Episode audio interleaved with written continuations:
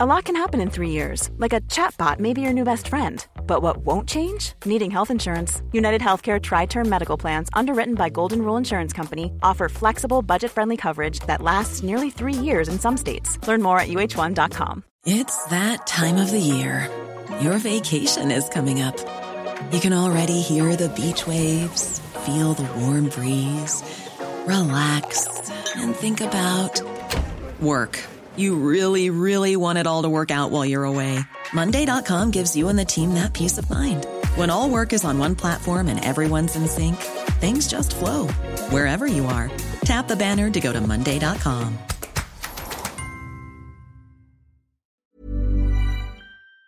Bonjour, c'est Jules Lavie pour Code Source, le podcast d'actualité du Parisien.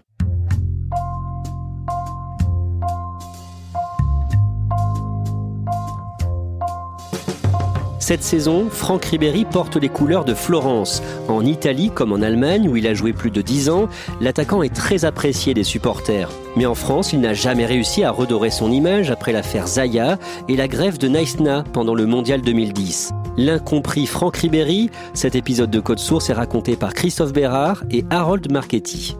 C'est un véritable événement auquel on va assister en tout cas dans ce dernier quart d'heure, l'entrée en jeu de Franck Ribéry qui va découvrir pour la première fois le maillot violet de la Fiorentina. Messieurs, dans le sens du but, Franck Ribéry, la frappe Quel but Quel but extraordinaire de Franck Ribéry Cet homme est phénoménal Et là, Sébastien, il n'y est pas loin avec l'équipe de France là.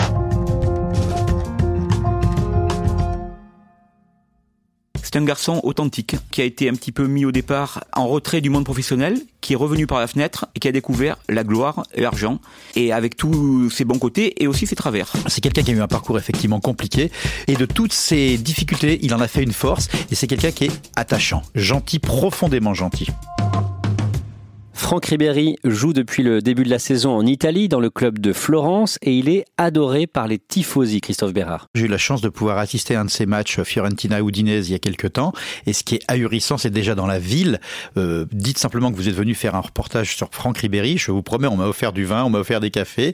Et l'autre baromètre pour euh, mesurer l'adulation euh, de Ribéry, c'est dans le stade Artemio Franchi. Son nom a été le plus applaudi quand on entend numéro 7 Franck et tout le stade se met à chanter Ribéry. C'est celui qui a le- la plus forte. Il est aimé. Pourquoi il est autant aimé? Parce qu'il est nature, parce que il a un palmarès et il transmet ce qu'ils appellent une affamée, une fin de jeu à tous ses coéquipiers. Il joue bien, il plaît.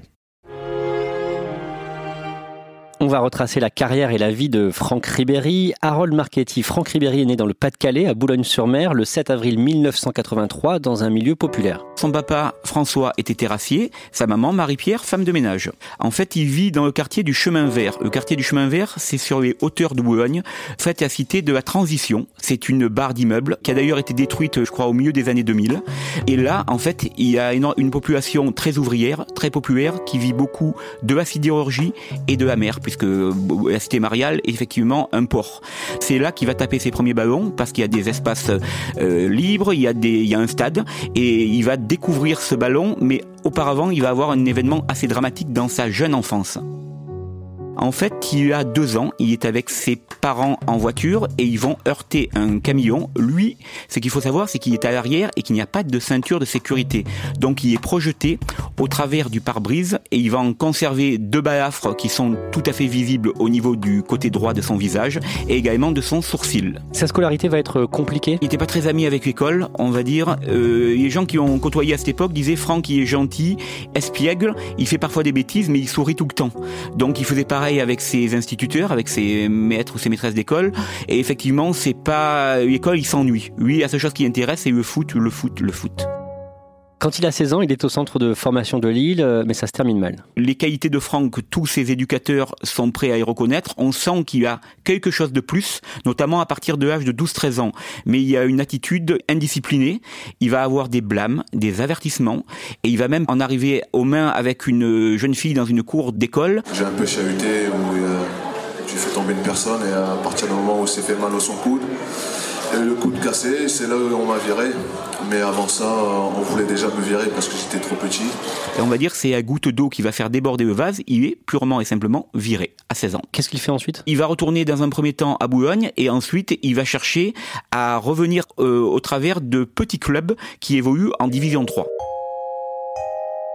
Il se marie en 2002 à l'âge de 19 ans avec euh, Waiba. Ensemble, ils vont avoir cinq enfants. Toujours concernant sa vie euh, personnelle, il est croyant et il va se convertir à l'islam. Par amour pour Waiba, quelques années plus tard, il va se convertir à l'islam. Euh, évidemment, il va faire le pèlerinage à la Mecque. Ça va se voir aussi sur le terrain, c'est-à-dire que avant chaque coup d'envoi, on, le voit prier, prie pour espérer faire un bon match.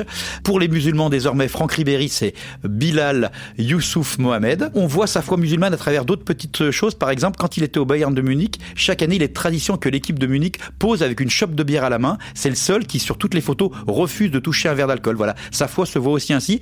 Et quand sa popularité va un petit peu tomber en France avec d'autres événements, certains, dans des milieux, disons, plutôt euh, à l'extrême droite, vont lui reprocher d'être devenu musulman. Il commence sa carrière de footballeur euh, tout en bas de l'échelle, donc d'abord euh, à Brest, un club de troisième division, puis à Metz. Et sous les couleurs de Metz, il va briller face à l'OM au stade Vélodrome le 28 août 2004. Ce soir-là, il y a 57 000 personnes au Vélodrome.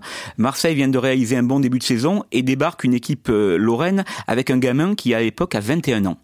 Personne ne le connaît, donc il débarque. Marseille euh, est mené au score, Marseille égalise et en fin de match, il va éclater de tout son talent avec cette capacité de dribble, ces accélérations fulgurantes, on va dire prosaïquement, qui va casser les reins des défenseurs marseillais et notamment un qui est pas n'importe lequel, c'est Big Chente Lizarazu. Marseille va être battu 3-1 face à Metz et sur le banc de touche marseillais, il y a un certain José Anigo qui est entraîneur phocéen et qui se dit ce garçon-là, il me le faut. Et il va l'embaucher. Ça s'est pas passé de façon aussi limpide. De toute façon, avec Franck, ce n'est jamais très limpide. Euh, au bout de quelques mois avec Metz, après un match dans le nord de la France, il est plus ou moins impliqué dans une rixe dans une boîte de nuit et il va quitter le club lorrain. En fait, les mauvaises langues, et on n'a jamais su la véracité de ces ragots ou de ces informations. En fait, euh, il aurait fait ça volontairement pour se mettre en rupture de banc avec Metz et pouvoir signer à Galatasaray en Turquie. Il part donc en Turquie. Part en Turquie. Et après, il revient à l'OM. Il revient à Marseille à l'été 2005. Entre-temps, il a gagné un surnom, Scarface. Pas la peine de vous expliquer pourquoi. Ou Ribéry Ferrari. Parce qu'il est d'une vélocité, d'une rapidité singulière. Donc il débarque à Marseille à l'été 2005. Forcément, il va se mettre le public dans sa poche très rapidement. Il faut savoir que c'est compliqué d'apprivoiser le public marseillais. Mais il va manifester d'un tel talent, d'une telle spontanéité, cette fois en tant que joueur. Et puis surtout, il va faire gagner des matchs à Marseille. Et à Marseille, on vous pardonnera tout ce qu'on peut vous pardonner, à condition que sur le terrain, vous donniez tout. Vous mouillez le maillot. Et Franck, ça le comprend très vite. Et il va être l'un des artisans de la bonne saison marseillaise qui sera achevée par une finale de Coupe de France en 2006.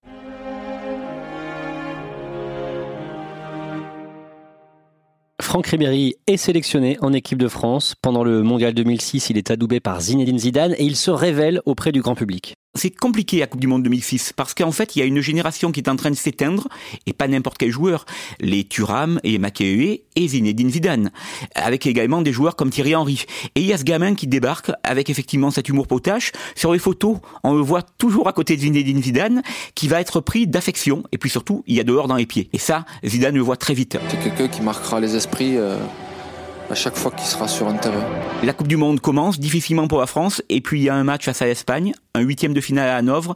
La France est menée, ballottée par les Espagnols et Franck va égaliser. Viera, Viera, où est pour Ribéry qui va arriver devant Casillas Vas-y mon petit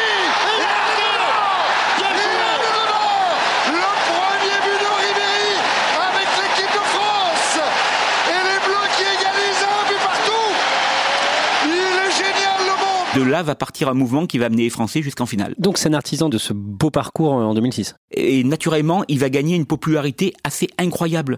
Euh, tout le monde, c'est le bon copain, c'est le gendre idéal, c'est ce garçon qui vient de nulle part, qui a un parcours atypique, mais qui quelque part fait gagner la France. Alors effectivement, ça se terminera avec un coup de bouille de Zidane. Et là, malgré tout son talent, il ne pourra pas renverser la situation face à l'Italie, mais il reste malgré tout un des joueurs majeurs des Bleus en 2006.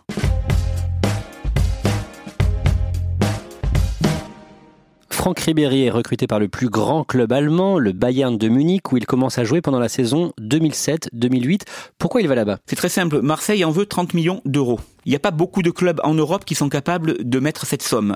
Le Real Madrid, qui est le club rêvé pour Franck, ne s'aligne pas sur les demandes marseillaises. Et en plus, le Bayern est un club qui est réputé pour son sérieux. Énormément d'anciens joueurs occupent des postes à responsabilité au sein du club. Et forcément, il débarque en Allemagne en se disant que c'est une occasion pour lui de gagner des titres en club, ce qui ne lui était encore jamais arrivé. Et au début, il espère que ce ne sera qu'une étape vers euh, des plus grands clubs comme le Real Madrid. Donc, euh, pourquoi est-ce qu'il reste? Il reste parce que le club bavarois va lui montrer de l'amour, va montrer qu'il est un joueur important. Un de ses anciens entraîneurs du Bayern dit en résumé Franck Ribéry, il faut lui donner de l'amour et il donne tout en retour, c'est ça? Exactement. Et j'ai téléphoné à un de ses anciens coéquipiers au Bayern de Munich, l'international italien, un attaquant Luca Toni, et sans même que je lui pose la question, il m'a dit c'est simple avec Franck, il faut lui donner de l'amour, il vous en rend 100 fois plus, c'est son carburant, il a besoin de ça, c'est ce qu'on appelle un joueur affectif. Vraiment, il ne se nourrit que de ça. Il sent qu'on l'aime, il donne tout.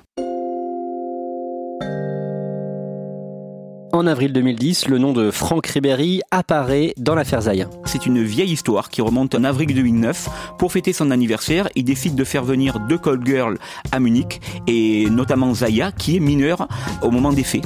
Elle a 16 ans, c'est une relation tarifée, et ça va éclabousser Franck Ribéry. Franck Ribéry et Karim Benzema placés en garde à vue. Ils sont entendus depuis ce matin par la brigade de répression du proxénétisme. C'est donc l'affaire Zaya qui ressurgit pour les deux footballeurs. C'est un coup dur pour son image là? Terriblement, puisqu'il est marié, père de famille, et puis quelque part le vernis va se craquer, il n'en avait pas besoin à ce moment-là. Esaïa dira toujours qu'elle n'avait pas dit son âge. Franck Ribéry comme Karim Benzema seront blanchis, tous les deux près de trois ans et demi plus tard, en janvier 2014. Mais quelques mois après, c'est la Coupe du Monde catastrophique pour les Bleus en Afrique du Sud, un fiasco qui commence, Christophe Bérard, avec les insultes dévoilées par l'équipe de Nicolas Anelka envers l'entraîneur Raymond Domenech. C'était à la mi-temps du match contre le Mexique. Nicolas Anelka, furieux d'un problème tactique, insulte Raymond Domenech. Problème, cette insulte va sortir dans la presse. Et en France, le pouvoir politique va exiger, va demander des comptes au pouvoir sportif. Et très vite la décision est prise. On exclut Nicolas Anelka de l'équipe de France. Et cette exclusion, les joueurs, les Bleus vont très mal le vivre. Et on va arriver au deuxième épisode le dimanche 20 juin où là ça va prendre des proportions inimaginables. Ce jour-là, Franck Ribéry d'abord hein, euh, vient parler en direct sur TF1 dans l'émission Téléfoot. Franck, pourquoi, pourquoi vous nous avez rejoint aujourd'hui? Bonjour d'abord. Bonjour, bonjour tout le monde. Alors en fait, il n'est pas prévu au programme, c'est Raymond Domenech qui parle et tout à coup, David Astorga, le présentateur, et euh, Bichente Lizarazu, qui est le consultant, voit arriver, voit débarquer Franck euh, Ribéry, qui dit voilà, j'ai envie de vous dire euh, des choses. Ah, J'ai les boules parce que là, on joue plus au foot. Ce que les propos, comment ils ont été décrits à l'extérieur de l'équipe, c'est pas exactement comment c'est passé avec Nicolas Anelka. C'est pas le plus grave. C'est ça le truc.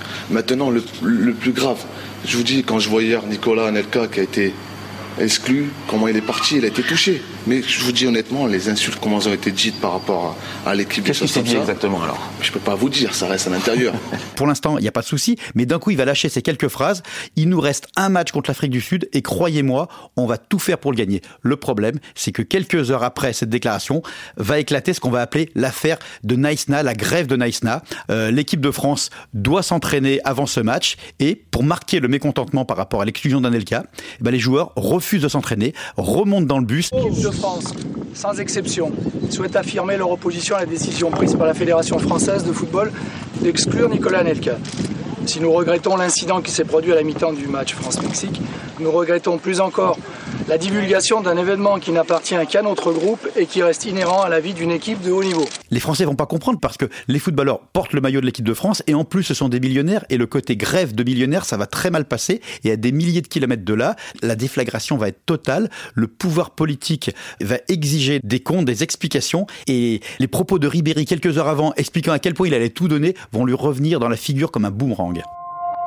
À ce moment-là, il est suspendu trois matchs en équipe de France et finalement, il n'arrivera jamais à réellement briller avec les Bleus. Il n'y a pas un match où on pourra dire Franck Ribéry ce jour-là a été déterminant. Il a fait des bons matchs, bien sûr. Notamment, il y a eu un match en Biélorussie où c'est lui qui impulse la révolte. Cette équipe de France est menée à la pause. En deuxième mi-temps, ils vont renverser la vapeur. Il a été très bon aussi une fois en Espagne, mais pas de match référence.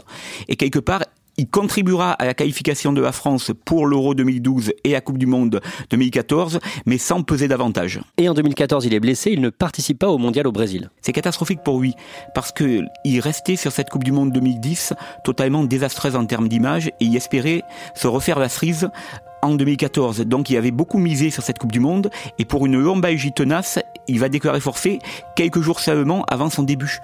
Euh, forcément, il le vivra très mal parce qu'au moment où la France, où les joueurs français sont en train de reconquérir les cœurs, lui, il est spectateur.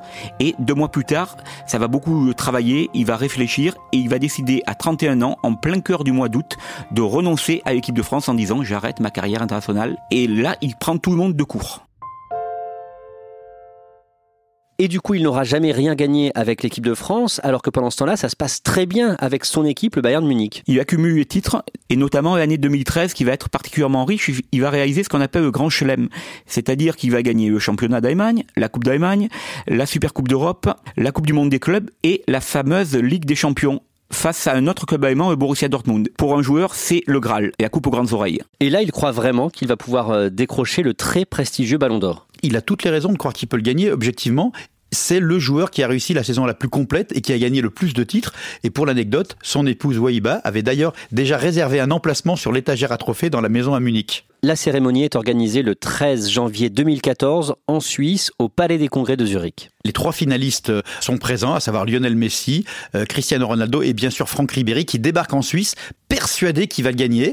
En fin de matinée, il est encore très souriant et quelques heures avant la cérémonie, il voit débarquer Cristiano Ronaldo bien sûr, mais avec toute sa famille. Et là, d'un coup, il comprend que si Ronaldo est venu avec toute sa famille, c'est parce qu'il a des assurances de gagner. Et là, tout un monde s'effondre sous ses pieds. Et effectivement, quelques heures plus tard, c'est Cristiano Ronaldo qui va soulever le ballon d'or. Il est comment à ce moment-là? Il est blanc. Il est dépité, il est furieux, il en veut à la terre entière.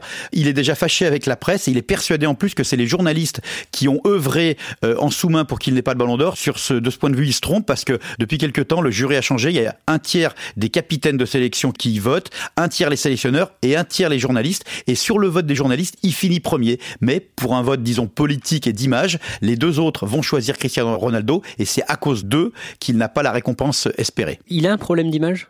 Non, c'est juste que Cristiano Ronaldo, lui, a une belle image. Il est beau gosse, il est sympathique, il a énormément de contrats publicitaires. Franck Ribéry, sans faire euh, insulte à son physique, c'est plus ingrat, c'est pas quelqu'un qui est mis en avant, mais si on ne jugeait que sur le caractère purement sportif cette année-là, il méritait de gagner. Cette année-là, Cristiano Ronaldo a gagné sur sa réputation et pas sur la qualité de son année 2013. En Allemagne, dans la ville de Munich, il est très apprécié par euh, les supporters. Il est disponible. On le voit euh, par exemple chaque soir aller chercher ses enfants à l'école. Il se montre très simple. Autographe, selfie, il est toujours partant. Et surtout, il apprécie qu'on ne vienne pas le forcer. En fait, ils sont très discrets les Allemands. Il le voit souvent dans le centre-ville de Munich puisqu'il fréquente un restaurant qui s'appelle Hugo, un restaurant italien qui est tenu par un de ses amis.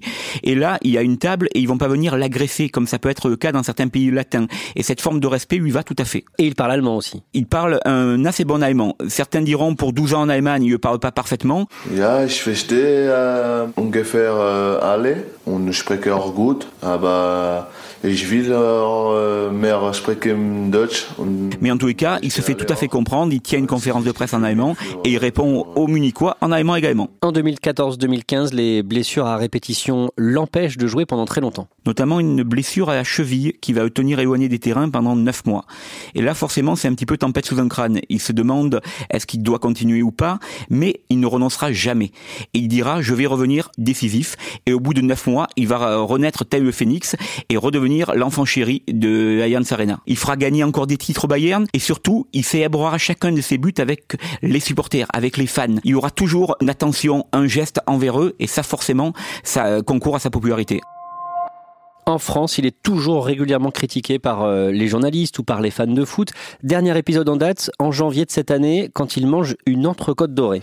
Sur une vidéo Instagram, parce qu'il s'est rendu en vacances à Dubaï, il se rend chez un célèbre restaurateur euh, de Dubaï, connu notamment pour sa manière de saler les plats. Et euh, le journal Bild croit savoir, parce que cette entrecôte est dorée à leur fin, qu'en fait il a déboursé 1200 euros pour une entrecôte.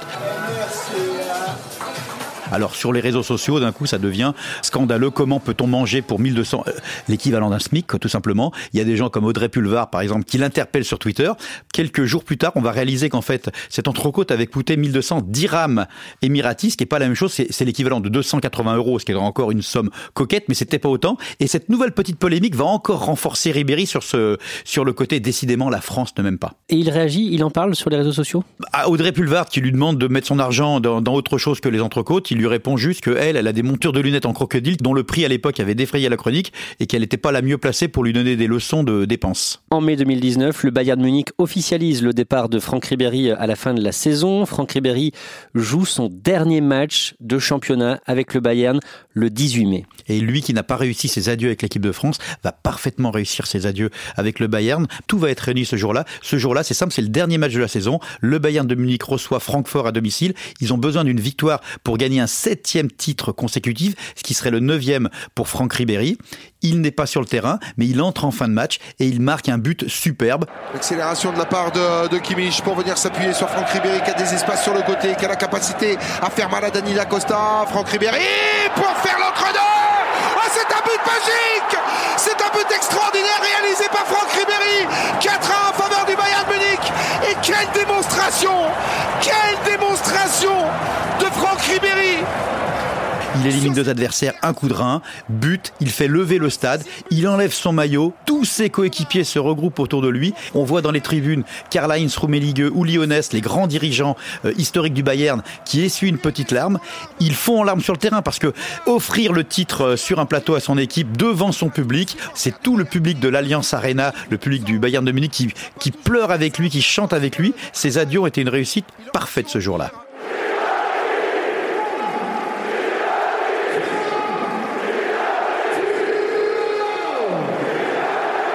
Mal aimé en France, il a réussi euh, à être heureux euh, en Italie et en Allemagne. Il a été heureux en Allemagne et en ce moment il est très heureux à Florence. Il découvre une nouvelle ville, il découvre une nouvelle vie. Il a 36 ans, dans sa tête il en a 15, il est heureux. Est-ce qu'il pourra un jour se rabibocher avec la France?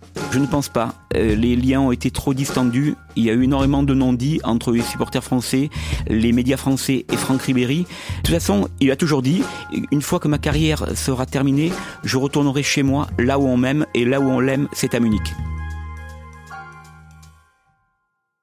Merci à Christophe Bérard et Harold Marchetti.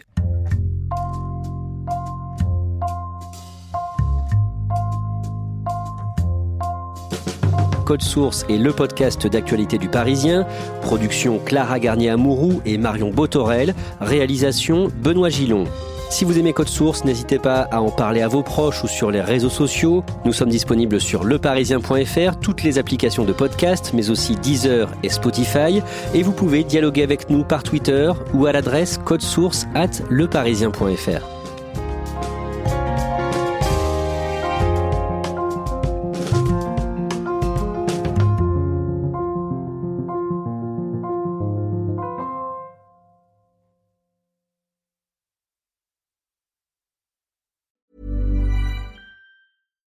deserves the best, and there's no better place to shop for Mother's Day than Whole Foods Market. They're your destination for unbeatable savings, from premium gifts to show-stopping flowers and irresistible desserts. Start by saving 33% with Prime on all body care and candles. Then get a 15-stem bunch of tulips for just $9.99 each with Prime. Round out Mom's menu with festive rosé, irresistible berry chantilly cake, and more special treats. Come celebrate Mother's Day at Whole Foods Market. Hi, this is Craig Robinson from Ways to Win, and support for this podcast comes from Invesco QQQ, the official ETF of the NCAA. Invesco QQQ is proud to sponsor this episode and even prouder to provide access to innovation for the last 25 years. Basketball has had innovations over the years too. We're seeing the game played in new ways every day.